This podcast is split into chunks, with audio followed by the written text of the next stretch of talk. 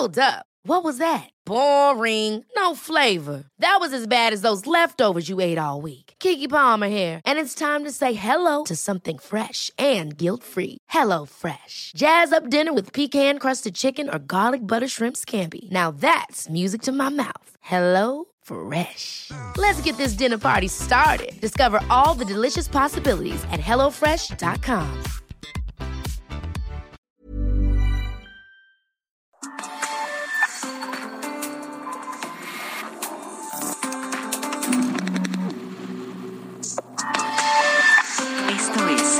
República H.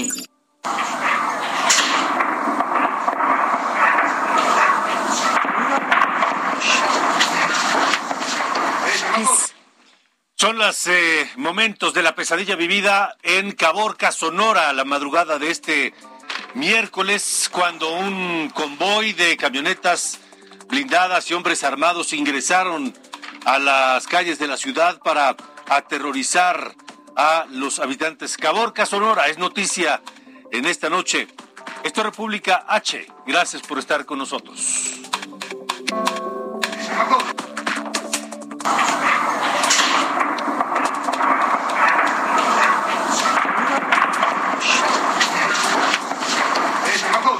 Bienvenidos a República H en esta noche de miércoles en que Sofía García y Alejandro Cacho les saludamos y le invitamos a que nos acompañe eh, una hora, una hora donde quiera que se encuentre a través de la cadena nacional de Heraldo Radio en 99 frecuencias, 75 ciudades en el país, por supuesto en el 98.5 de FM en la Ciudad de México y muchas otras frecuencias en los 32 entidades de la República Mexicana, los 31 estados y la capital de la República en todo el país, pero también en los Estados Unidos a través de la cadena de Heraldo Radio y en la televisión, canal 10 de televisión abierta, canal 10 de Axtel TV, de Total Play, el 151 de Easy a nivel nacional y el 161 de Sky. Permítame acompañarle donde quiera que se encuentre, ya sea en su casa, en su oficina, en su vehículo, si es que va de regreso a casa.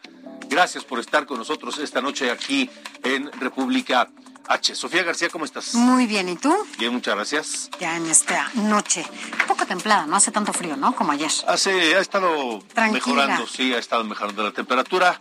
Le tendremos, por supuesto, la información. Comenzamos con que el Instituto Nacional Electoral ordenó a los gobernadores de Morena y a la jefa de gobierno de la Ciudad de México, sabe usted que emitieron un comunicado en el que le dan su apoyo al presidente López Obrador porque eh, ha estado enfrentando una serie de críticas luego del asunto de la casa de su hijo José Ramón en Houston, esta residencia que se dio a conocer. Bueno, pues todo el bloque de morenistas salió a respaldar al presidente de la República. Bueno, pues ahora el Instituto Nacional Electoral ordena bajar eh, de sus redes sociales y de sus sitios de internet de todos estos gobiernos esa, esa carta de apoyo porque lo considera una propaganda gubernamental.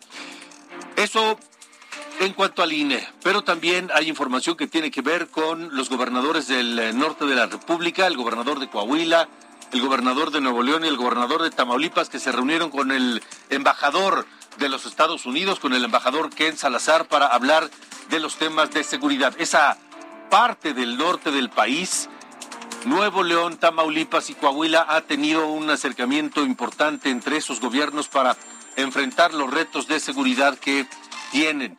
Y por supuesto Michoacán, Michoacán que tiene problemas importantes por este asunto de la cancelación de las eh, exportaciones de aguacate y que ahora se suman las exportaciones de mango, porque ha habido problemas de seguridad importantes que han puesto en riesgo a inspectores sanitarios del Departamento de Agricultura de los Estados Unidos y que pues ahora eh, también amenaza con detener las exportaciones de mango de Michoacán hacia los Estados Unidos. Así que esos y otros temas esta noche aquí en República H. Comenzamos.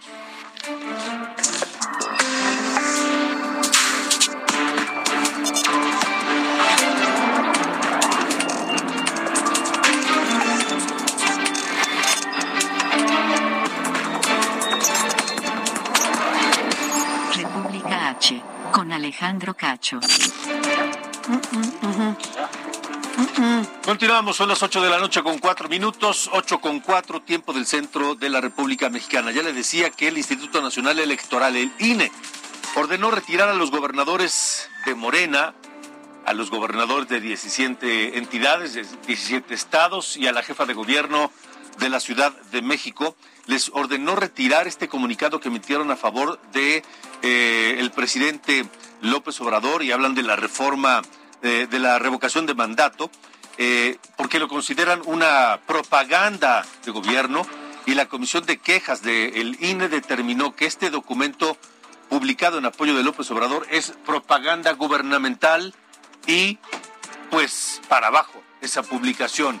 La jefa de gobierno, Claudia Sheinbaum, retiró del sitio de eh, la Ciudad de México esta comunicación, pero eh, a través de su cuenta de Twitter, donde informó que se retiró esa carta de apoyo al presidente, eh, dijo que podrán obligarla a retirar esa carta, pero no a renunciar a sus convicciones, es lo que dijo Claudia Sheinbaum. Pero quien sin ningún tapujo, sin ningún recato, sin ninguna eh, disimulo, decidió abiertamente participar en favor del presidente López Obrador de cara a la revocación de mandato es la gobernadora de Campeche, Laida Sansores. Vamos contigo, Guillermo Officer, que tienes los detalles de lo dicho y hecho por Laida Sansores. Guillermo, buena noche.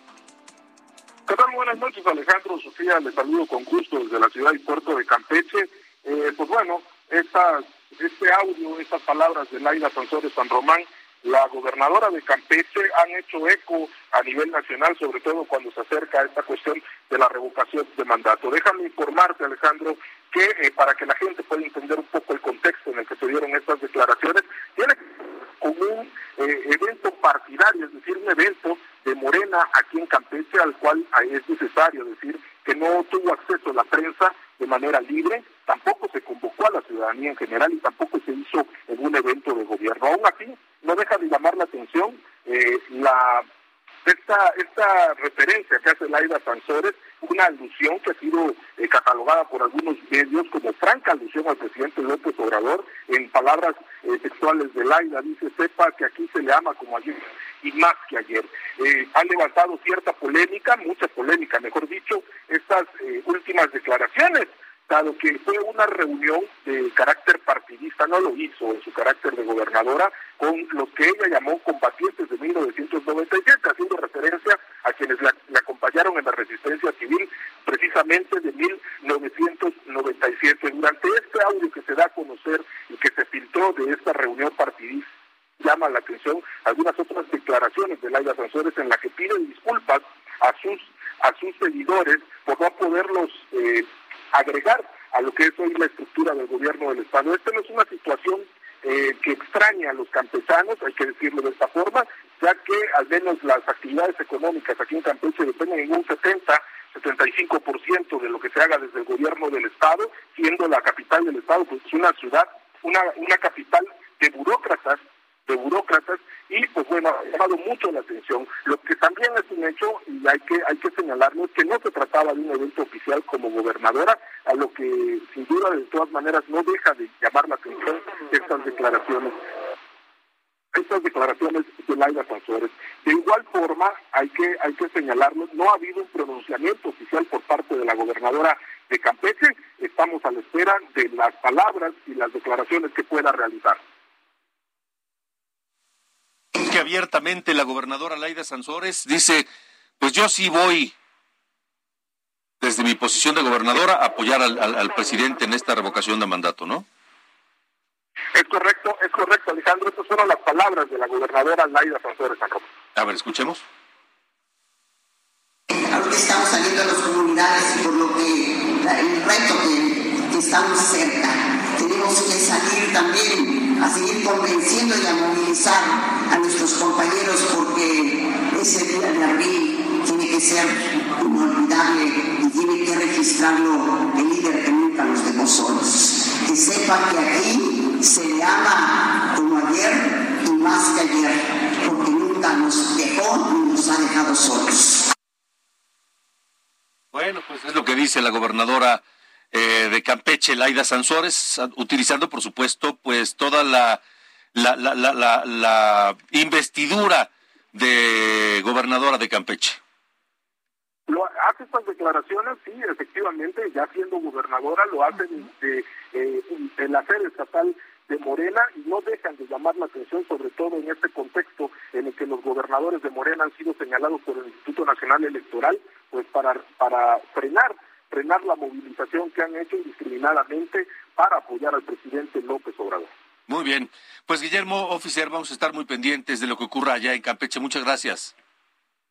Un abrazo, Alejandro. Seguiremos. Igualmente. Hasta luego. Buenas noches. Es Guillermo Oficier allá en Campeche. Son las ocho y diez de la noche. Vámonos ahora de Campeche hasta Tamaulipas porque, bueno, primero saludamos a quienes nos escuchan a través del 92.5 de FM y también a quienes nos siguen desde Brownsville en el 93.5 de FM y en McAllen por el 91.7 de FM. Bueno, y es que allá autoridades electorales investigan ya la colocación de espectaculares con el rostro del presidente Andrés Manuel López Obrador, esto en varias ciudades tamaulipecas. Pero quien tiene todo el reporte es Arnoldo García. ¿Cómo estás, Arnoldo? Muy buenas noches. Muy buenas noches, Sofía. Muy buenas noches, Alejandro.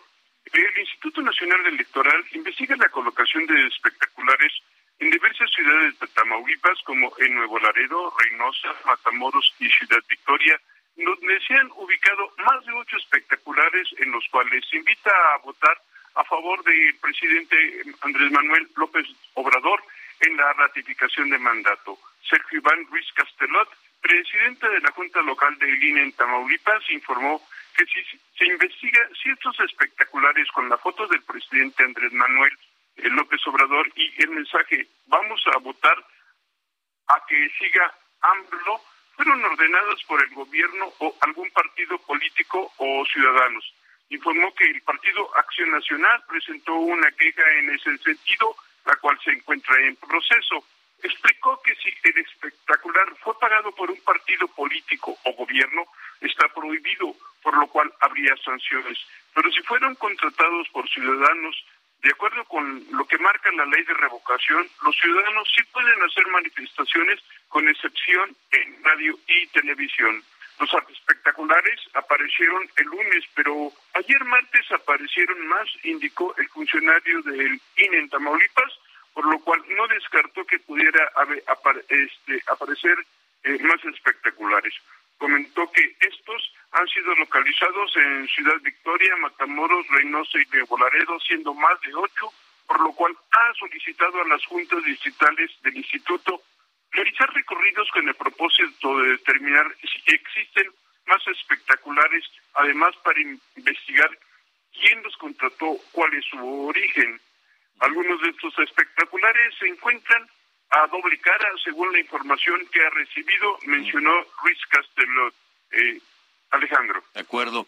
Eh, pues vaya, vaya información interesante. Arnoldo, me están informando aquí a través de Twitter que en Michoacán también han aparecido estos anuncios espectaculares. Una violación, podría ser esto una violación. Pues sí, sí, sí. Yo, yo creo que eh, si ustedes en cualquier lugar de la República Mexicana donde nos escuchen o nos ven han detectado también la presencia de estos anuncios espectaculares en apoyo a Andrés Manuel López Obrador de cara al ejercicio de revocación de mandato del próximo 10 de abril, pues comuníquenos, comuníquese con nosotros, mándenos eh, un mensaje. Estamos eh, a través de las redes sociales transmitiendo en vivo eh, República H y también lo puede hacer a través de nuestro número de WhatsApp. Que no me lo sé, ¿tú te lo No, no, me lo sé, pero ahorita, que nos lo pongan. O lo pueden poner también. Ahorita nos dicen cuál es el número y les decimos cuál es el número de WhatsApp, porque supongo que tanto en Michoacán como en Tamaulipas, pues ha de haber gente muy pudiente, ¿no? Claro, para que Ha de haber gente, personas muy pudientes que, este, pues no se preocupan de pagar pues la, la, luz. ¿Cómo cuánto puede costar un espectacular? Varios miles de pesos. Varios miles de pesos. Y estamos en febrero. La revocación del mandato es en abril. O sea, son por lo menos dos meses o hasta tres. De, de, presencia de estos espectaculares. Debieron haberlos contratado por por lo menos un par de meses.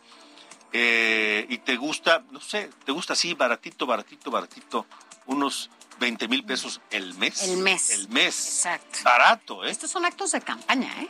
Abiertamente son actos de campaña. Entonces yo supongo que en Michoacán, donde nos eh, informan, en Tamaulipas, también, pues debe haber gente muy pudiente que no se preocupa por por eh, pagar la luz, pagar la renta, por las colegiaturas, por hacerse pruebas de COVID y que, cuestan, evidentemente. No, se preocupan por eh, publicar anuncios espectaculares donde está el apoyo al presidente López Obrador. Donde quiera que usted nos pueda eh, se puede comunicar con nosotros, escríbanos al teléfono, al WhatsApp 56 24 10 47 10. Le repito, 56 24 10 47 10. Es el, el, WhatsApp de, de, República H, 56 24 10 47 10. Para que nos diga dónde más ha visto usted estos anuncios espectaculares o que nos diga cualquier otra cosa que nos quiera decir. Que vean, ¿no? Que no sea como lo natural en este momento de veda, sobre todo por la, revocación de mandato y por la elección que viene en Tamaulipas. A ver, ahí tenemos revocación y elección. Muy bien, pues Arnoldo García, gracias. Yo no sé si sigue en la línea telefónica, pero le mandamos un, un saludo. Y ya que hablamos de Tamaulipas, bueno, pues allá el embajador de Estados Unidos, Ken Salazar, estuvo en un encuentro con los gobernadores de Tamaulipas, Francisco García cabeza de Vaca, con el de Nuevo León, Samuel García, y con el de Coahuila, Miguel Riquelme. Y ahí el embajador de Estados Unidos señaló que esta región del noreste, de Tamaulipas, Nuevo León y Coahuila, pues eh, se enlazan México y Estados Unidos a través de una actividad intensa del comercio internacional y destacó el interés que tiene el presidente de Estados Unidos, Joe Biden, en esa zona. Es la voz de Ken Salazar, embajador de Estados Unidos en México. Estamos hablando de tres estados donde el comercio que enlaza nuestras naciones se ve todos los días, todos los años. Y eso no va a cambiar. Y de la parte del presidente Biden, les puedo decir que reconoce la importancia de toda la frontera. Bueno, eso, eso dice el embajador de Estados Unidos, pero también habló el, el, gobernador anfitrión, Francisco Javier García Cabeza de Vaca, sobre el tema de la infraestructura que es prioritario para incrementar el comercio en esa región. Tema de infraestructura, donde hablamos acerca de las, de las obras de infraestructura que se tienen que llevar a cabo en diferentes cruces fronterizos para facilitar el comercio eh, internacional eh, que se lleva a cabo entre México y Estados Unidos, tomando en cuenta que cerca del 50% del comercio que se da entre México y Estados Unidos pasan entre los estados de Coahuila, Nuevo León y Tamaulipas. Y bueno, por su parte, el gobernador de Coahuila, Miguel Ángel Riquelme, destacó sobre todo la estrecha coordinación que tiene su estado, Coahuila, y Estados Unidos, sobre todo lo que tiene que ver con materia migratoria. Vamos a escuchar. Flujos extraordinarios migratorios que han marcado no solamente por, la numeralia, sino por por todo el fenómeno social que provoca hacia el interior de nuestra, de nuestra, de nuestra frontera y ha sido resuelto por ambos países de una manera muy coordinada y atinada. Y a raíz de eso enfrentamos con distintos operativos. Y en cuanto al gobernador de Nuevo León, Samuel García, bueno, pues se dijo entusiasmado por estas reuniones binacionales en las que, bueno, pues que construirse una nueva de las regiones comerciales, él dice, eh, las que reconstruirse una de las regiones comerciales más activas del mundo. Vamos a escuchar lo que dice el gobernador. Para mí es muy importante que se haga esta alianza. Como decía el embajador Ken Salazar, esta región puede ser la económicamente más productiva del mundo si nos ponemos ese reto. El conflicto comercial con China, con Asia, está haciendo que mucha empresa americana se venga al noreste de México. Nuevo León está teniendo inversión extranjera nunca antes vista y viene mucha más ahora con la reactivación económica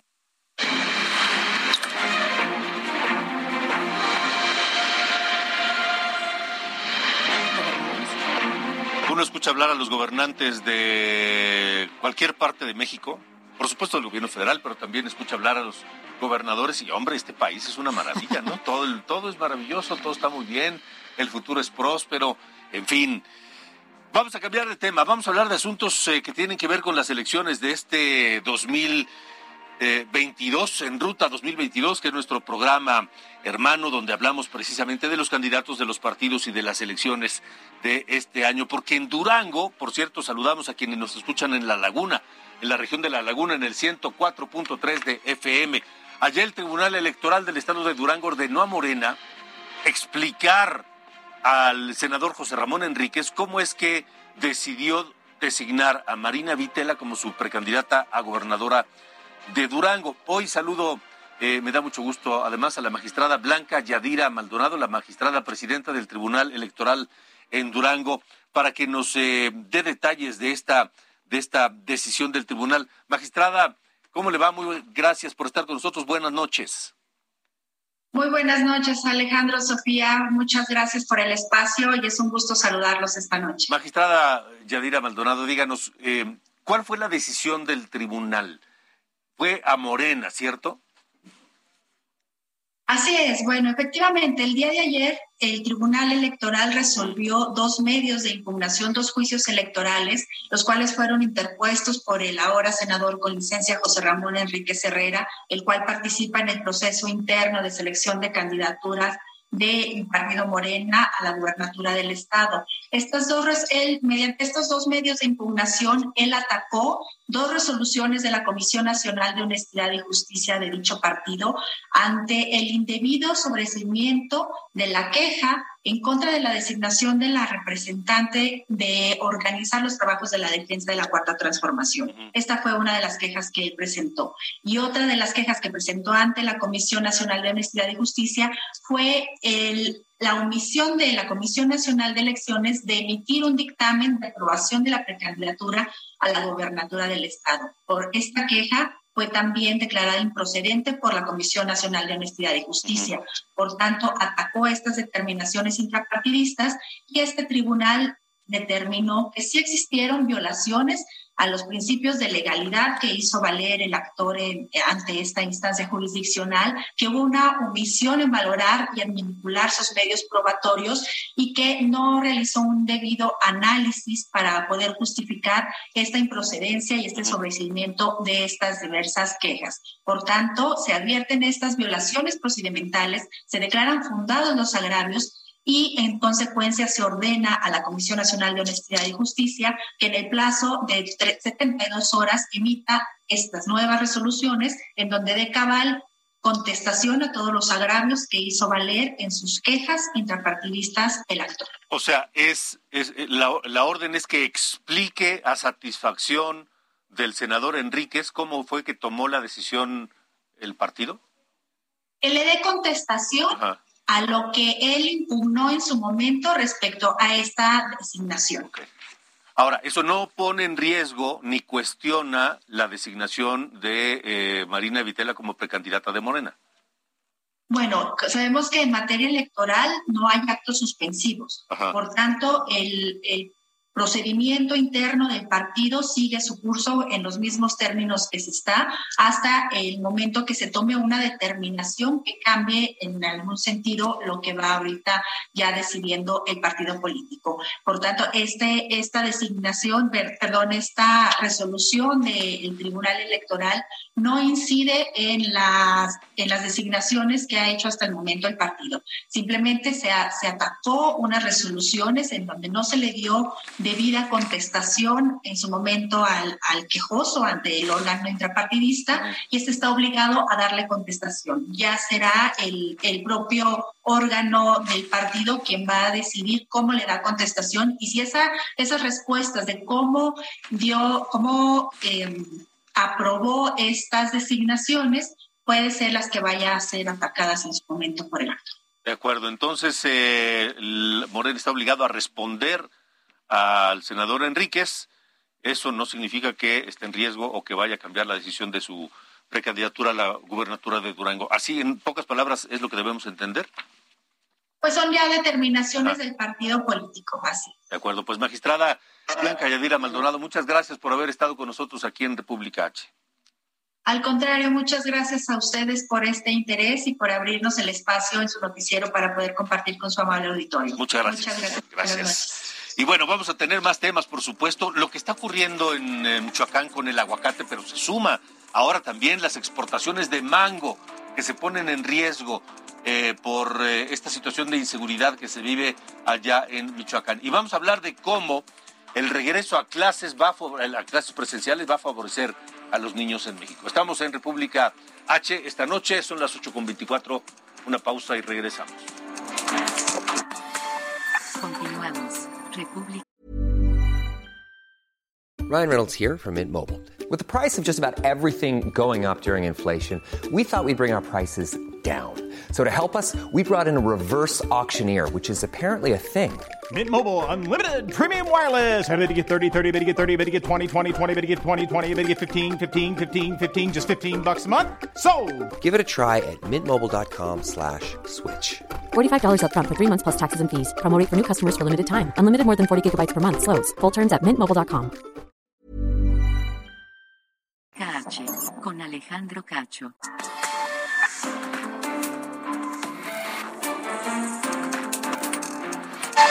Continuamos. República H, con Alejandro Cacho. Michoacán, en República H. Gracias por continuar con nosotros en República H esta noche de miércoles. Sofía García y Alejandro Cacho les saludamos. Y vamos a Michoacán, donde el gobernador Alfredo Ramírez Bedoya, como si no tuviera suficientes problemas en el Estado, eh, la inseguridad ahora le está provocando consecuencias graves en materia económica. Sabemos que desde hace algunos días el gobierno de Estados Unidos decidió suspender sus compras de aguacate michoacano eh, a raíz de pues una amenaza que sufrió un inspector sanitario del Departamento de Agricultura de los Estados Unidos que verifica las exportaciones de aguacate michoacano. Bueno, pues ahora el gobernador Alfredo Ramírez Bedoya presentó un protocolo de seguridad ante el Consejo o el consejero de Seguridad Pública de la Embajada de Estados Unidos, el señor Timothy Dumas, para pues que se destrabe y continúe el envío de aguacate michoacano hacia Estados Unidos. Esta propuesta tiene como objetivo garantizar el libre tránsito, la cosecha y el empaque y exportación de aguacate de Michoacán hacia los Estados Unidos, que hay que recordar que es el único eh, aguacate certificado de México para los Estados Unidos. Y tras el conflicto de estas exportaciones de aguacate michoacano a Estados Unidos, también se suma ahora el de mango michoacano. Esta tarde se anunció la decisión por parte del Departamento de Agricultura de los Estados Unidos eh, de no comprar más mango michoacano. No se informó cuánto durará el cierre de fronteras ni la suspensión de las eh, eh, compras de mango michoacano a los Estados Unidos. De momento el mango de Oaxaca y Chiapas sí podrán ser exportados a Estados Unidos. ¿Y por qué? No se dijo la causa, pero aparentemente es la misma. La inseguridad que el crimen organizado está provocando a los inspectores norteamericanos allá en Michoacán para las exportaciones tanto de aguacate como de mango. Es lo que está ocurriendo en torno de este problema. Son las 8.32. Esto es República H. Cambiemos de tema, vamos a hablar de lo que tiene que ver con el COVID y esta pandemia, porque la Organización Mundial de la Salud informó que miles, miles de toneladas de desechos derivados de, pues lo tratamiento, imagínese, todos los cubrebocas, Imagínese todas las pruebas COVID, los hisopos que se utilizan para las pruebas, tanto de antígenos como las pruebas eh, PCR, los guantes, el gel. Las jeringas. Las jeringas, en fin, todos esos desechos por eh, a consecuencia del COVID que se dispararon con la pandemia, pues ahora eh, van a, están provocando una crisis de desechos alerta que podría poner en peligro la salud humana y la del planeta. La Organización Mundial de la Salud considera que podría haber 2.600 toneladas de desechos no infecciosos a raíz de precisamente el el COVID. Pero no solo eso, la Organización Panamericana de la Salud también eh, considera a través de, de Carissa Etienne, quien es la directora para América Latina, dice que el COVID ha sido más mortífero en América Latina que en otras regiones del mundo. Dice Cari Etienne que han muerto más de dos millones y medio de personas en América Latina y que en el primer mes, en el primer eh, mes de 2022, solo en el, en el, en el, en el primer mes de 2022, más de 100 mil muertos por el coronavirus. Así lo dijo Carissa Etienne. Las muertes siguen creciendo en toda la región, entre un 9,4% en Bolivia, un alza del 9,4% a un aumento del 42% en Venezuela. Las hospitalizaciones están aumentando en la mayoría de los países del Cono Sur, con un aumento del 50% en Chile.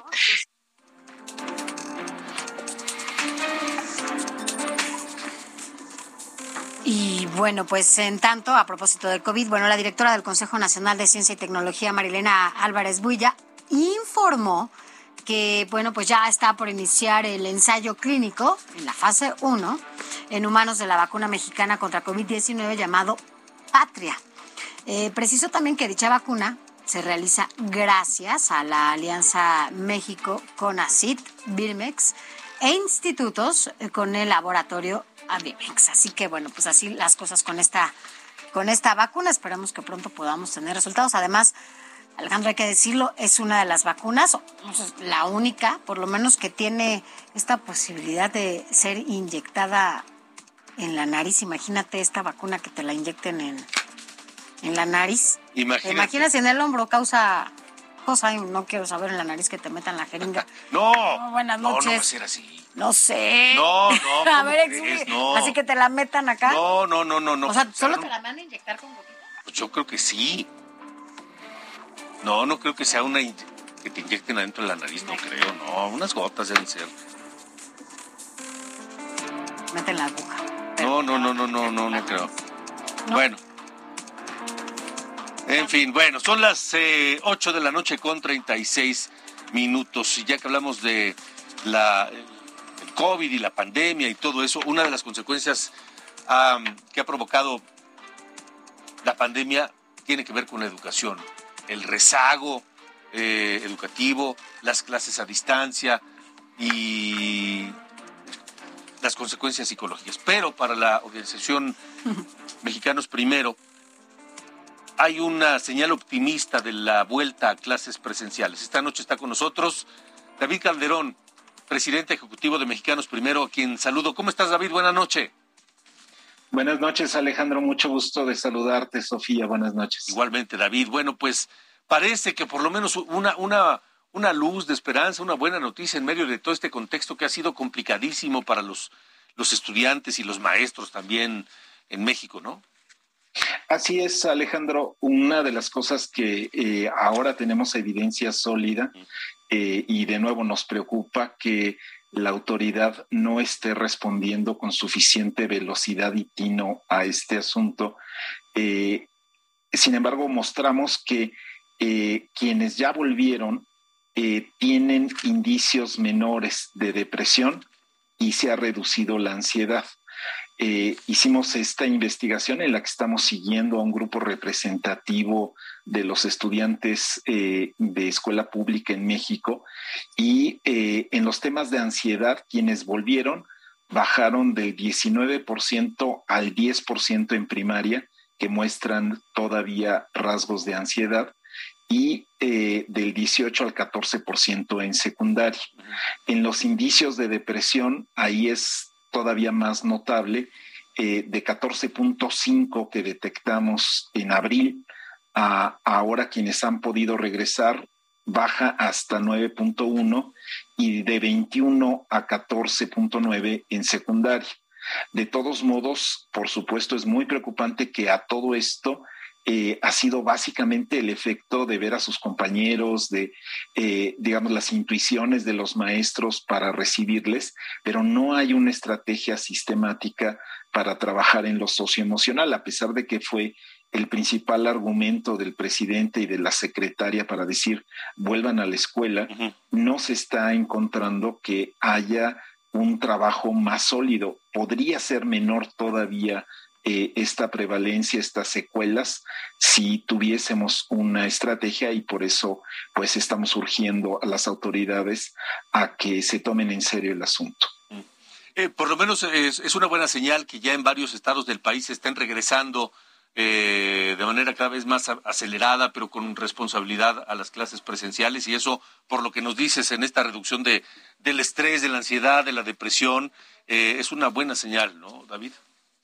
Efectivamente, eh, justo vale la pena entonces que no lo consideremos un aspecto menor. Está demostrado que eh, la principal barrera para el aprendizaje, pues eso es eso, ¿no? El miedo, el enojo, la tristeza, el duelo, eh, el no haber elaborado experiencias de violencia. Eh, entonces, no solo es la puerta a los otros aprendizajes, sino en sí mismo lo socioemocional es un aprendizaje. Por eso, eh, pensamos que debe insistirse en que los maestros tengan una formación, recursos específicos para trabajar con esto, que haya una alianza con las instancias a donde se pueden canalizar los casos más graves, que lo socioemocional no sea una materia que sea como hasta ahora, sino que sea eh, algo transversal a todo el trabajo de la escuela, que se involucre a la comunidad, eh, tiene que fortalecerse esta alianza entre las familias y los docentes y finalmente que se renueve la escucha a los propios estudiantes. Si pasamos de inmediato a recetarles, si pasamos de inmediato a suponer lo que están viviendo y si los atiborramos de contenidos buscando recuperar, no solo no van a aprender, sino que puede eh, prevalecer digamos, estas secuelas de estrés, diríamos, postraumático después de este largo encierro. Ahora, David, ¿qué nos toca a los padres? ¿Qué, le toca al padre de familia eh, hacer para contribuir a, la recuperación de esta salud emocional de los, de los alumnos?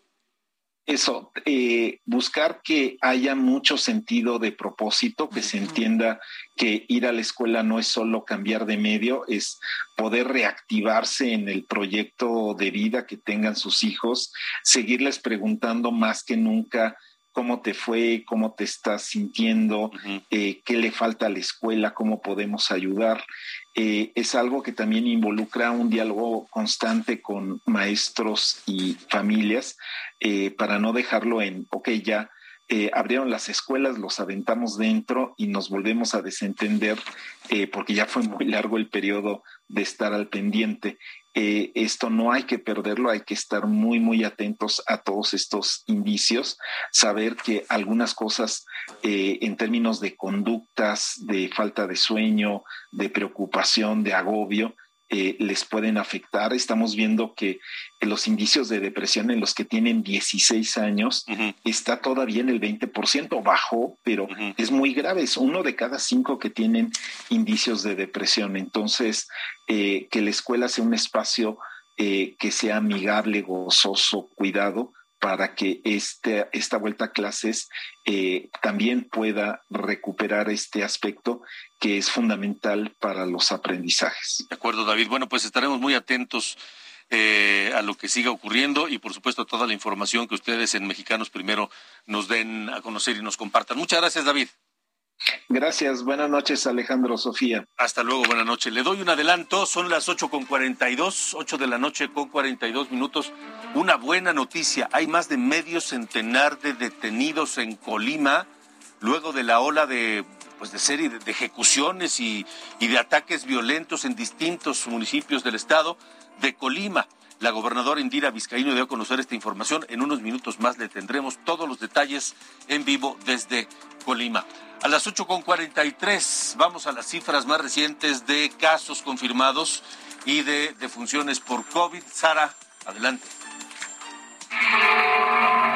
De acuerdo con la Secretaría de Salud, en las últimas 24 horas se reportaron 23.096 nuevos contagios y 520 defunciones por COVID-19 en México. Siguen siendo muchas, siguen siendo muchas. 23.000 96 casos confirmados y 520 defunciones. No queremos que haya ni siquiera una sola muerte por COVID. En fin, 8 con 43.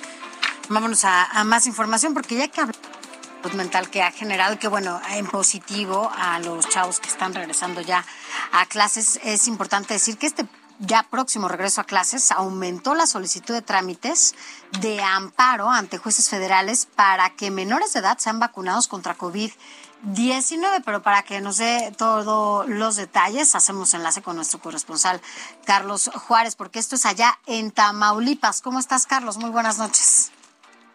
Hola, ¿qué tal, Sofía? Alejandro, muy buenas noches. Qué gusto saludarlos a ustedes y a todo el auditorio del Heraldo de México. Así es, durante las últimas horas, luego de que se haga conocer el regreso a clases presenciales de más de un millón de estudiantes en Tamaulipas en todos los niveles académicos, padres de familia buscan amparar a sus hijos para que reciban la vacuna contra la COVID-19. La diputada federal del Estado, eh, Mariela López Sosa, manifestó que en los últimos días, allá en el Mante, en la zona cañera y muy cerca de Sur Tamaulipas, se dieron más de mil registros donde los padres de familia estuvieron esperando hasta 12 horas para poder concretar este trámite que se va a llevar en todo un paquete ante, ante jueces federales. Cabe señalar que anteriormente ya se habían tramitado otros mil amparos, de los cuales 850 menores de 12 a 17 años habían sido vacunados con o sin alguna enfermedad. Ahora se prevé que bueno puedan seguir los eh, amparos, aunque cabe señalar el delegado de programas federales en la entidad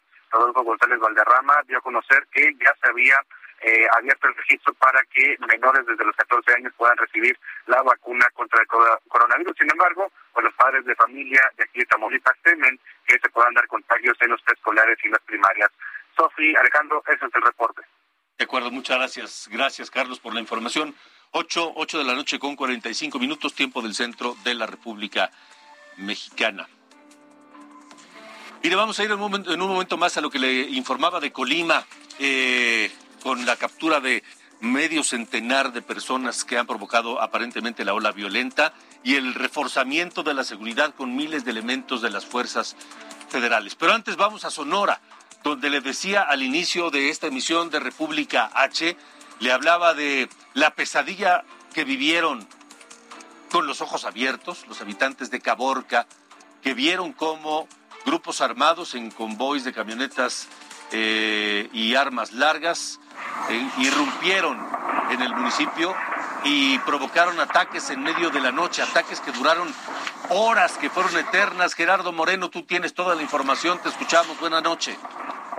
Hola, ¿qué tal? Muy buenas noches. Es un gusto saludarlos desde acá, desde Sonora. Y como bien lo comentas, de platicarte que durante la madrugada de este miércoles 16 de febrero se reportaron varias balaceras, enfrentamientos armados y levantones de personas en el municipio de Caborca, que está ubicado al norte del estado de Sonora, algo que llenó de terror a la ciudad y dejó como un saldo preliminar hasta este momento de dos personas sin vida y varias personas privadas de su libertad. Todo comenzó con un enfrentamiento armado en el municipio de Pitiquito, ubicado también al norte de Sonora, y de ahí el convoy de sicarios se trasladaron hacia Caborca, donde los ciudadanos reportaron en redes sociales varias horas de detonaciones de arma de fuego y también se vieron las largas filas de vehículos recorriendo las calles de la ciudad sin ningún problema. Si quieres, veamos el momento que vivieron allá en Caborca. Los pelones, viejones.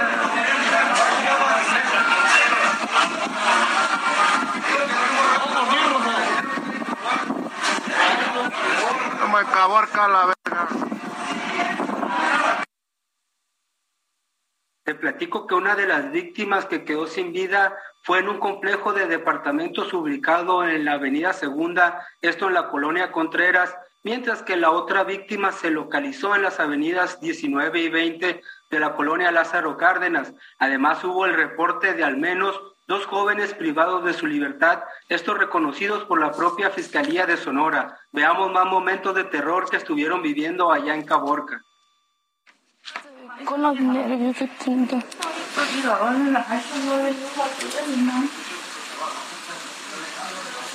Yo sí viví lo que ustedes no vivieron, la balacera, patearon las puertas, le quebraron el carro a mi prima nos reempujaron. Mm, todos los vidrios, todos los departamentos quebraron. Platicarte que ante esto la secretaria de Seguridad Pública del Estado de Sonora, María Dolores del Río, aseguró que la Mesa Estatal de Seguridad se encuentra todo este día en un operativo especial para reforzar la seguridad de Coborca. ¿Qué te parece si escuchamos lo que nos platicó de este reforzamiento la secretaria de Seguridad? Serena eh, tiene allá un destacamento como de 200 personas, más aparte el grupo de la Policía Estatal, más Guardia Nacional. ¿Cuánto ya está controlado? Ya está controlado. Ya está controlada la situación ahorita. Estamos haciendo todo lo que corresponde para garantizar la seguridad de los ciudadanos de esa, de esa región. ¿Cuánto es la Policía Municipal? Te platico que se informó que en este operativo dio como resultado ya tres personas detenidas así como armas y vehículos asegurados que ya fueron puestos a disposición de la Fiscalía. Y por otra parte, ya del lado municipal, también el día de hoy el alcalde Abraham Mier Nogales informó que se tomó la determinación de cancelar todos los eventos deportivos y públicos que se tenían planeados para este día ahí en Caborca, solicitó a los ciudadanos que se resguarden en sus casas y que todos los negocios cierren a las 10 de la noche en una especie de toque de queda ante un puesto, mientras asegura trabajan en recuperar la tranquilidad de esta zona al norte de Sonora. Así la situación bastante alarmante para los ciudadanos de esta región, el municipio de Caborca, aquí en el estado de Sonora. De acuerdo, eh, Gerardo, Gerardo Moreno, muy completa la información y, y los momentos que escuchábamos de los testimonios dramáticos de gente que veía indefensa cómo estos sujetos armados llegaban en sus vehículos, en sus convoyes, se detenían pues a cargar gasolina, eh, mostrando sus equipos tácticos, sus armas largas, obviamente todos eh, embosados, encapuchados, eh, los, las imágenes de una mujer que describía los momentos posteriores al ataque donde quedó uno de los, de los fallecidos. En fin, y la secretaria de Seguridad que dice pues que ya la situación está controlada, pero los, los secuestrados siguen secuestrados, este Gerardo. Así es, hasta el momento la Fiscalía reconoce dos personas jóvenes secuestradas, sin embargo los reportes en redes sociales hablan de hasta nueve personas que no han sido localizadas después de estos eventos violentos generados esta madrugada allá en Caborca. De acuerdo, Gerardo, pues estaremos muy atentos en las próximas horas a ver esta noche, supongo que hay mucha gente allá en Caborca que no quiere ni que caiga la noche y no quisiera ni cerrar el ojo, pero estaremos muy atentos. Gracias, Gerardo. Gracias, buenas noches. Hasta luego, buenas noches. Y ya le hablábamos también de lo ocurrido en Colima, donde esta noche la gobernadora Indira Vizcaíno da a conocer buenas noticias en torno de los eh, operativos de seguridad para contrarrestar los días y ataques violentos de las últimas eh, dos semanas. Vamos contigo hasta Colima. Marta de la Torre, tienes la información. Adelante, buena noche. Así es, ¿qué tal Alejandro? Buenas noches. Pues la gobernadora Indira Vizcaíno Silva dio a conocer a través de un mensaje en redes sociales y un video que eh, pues grabó acerca de la detención de 54 personas en estos operativos especiales implementados precisamente por el incremento de la violencia registrada a partir del 7 de febrero. En este mensaje pues destacó la llegada de 615 elementos federales, de los cuales 224 son del Ejército Mexicano, 71 de la Marina y 320 de la Guardia Nacional. También la gobernadora pues dio a conocer que estos elementos estarán están eh, pues siendo parte de todos los operativos y las labores de inteligencia con lo que se ha mantenido la eh, revisión de todo esta, el estado, en particular en la en la zona conurbada de Colima, Villa de Álvarez, en donde se han registrado la mayor parte de los hechos de violencia. En este mismo video, también el secretario de Seguridad Pública, Manuel Giraldi, informó que desde el inicio de los operativos interinstitucionales se han instalado diversos filtros de revisión en distintas ubicaciones, en los cuales se han revisado 7.500 vehículos y motocicletas. También indicó que la gran mayoría de los elementos estatales y federales se encuentran patrullando las calles y haciendo rondines las 24 horas del día con énfasis en la zona conurbada.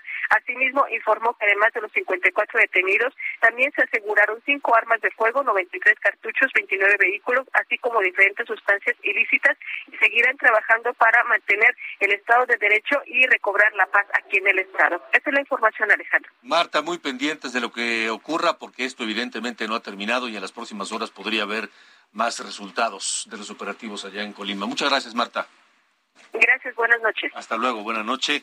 Eh, bueno, y antes de irnos, comentar rápidamente la, la, la, la, protesta sin precedentes que ocurrió esta mañana en la conferencia de prensa de Palacio Nacional, donde los reporteros, nuestros compañeros reporteros, los, los verdaderos reporteros, los Sí. profesionales, Los que sí preguntan. los que sí preguntan y los que no son, no, no, no los paleros, no los paleros del gobierno, sino los verdaderos reporteros guardaron un minuto de silencio en memoria de los periodistas asesinados recientemente y también pidieron respeto al trabajo de los reporteros, Así de los periodistas en México y el acoso que se está viviendo. Y eso en la mañanera, ¿no? Yo creo que el presidente no se lo esperaba. No se le esperaba y respondió así. Nada más, este, lo único que debe de considerarse es que nosotros no eh, mandamos a aniquilar a nadie, a nadie. O sea, ya no es el Estado como era antes el violador por excelencia de los derechos humanos. Y si hay pruebas se castiga, pero no hay eh, ni la intención, pero ni siquiera está en nuestro pensamiento. Nosotros no somos represores. Eso dice López Obrador, nuestra solidaridad a nuestros compañeros reporteros en todo el país. Sofía García, nos vamos. Gracias, buenas noches, hasta mañana. Hasta mañana, pásela bien a las 8 en República H. Esto fue República H con Alejandro Cacho. Ever catch yourself eating the same flavorless dinner three days in a row? Dreaming of something better? Well, HelloFresh is your guilt-free dream come true, baby. It's me, Kiki Palmer. Let's wake up those taste buds with hot, juicy pecan-crusted chicken or garlic butter shrimp scampi. Mm. Hello Fresh. Stop dreaming of all the delicious possibilities and dig in at HelloFresh.com. Let's get this dinner party started.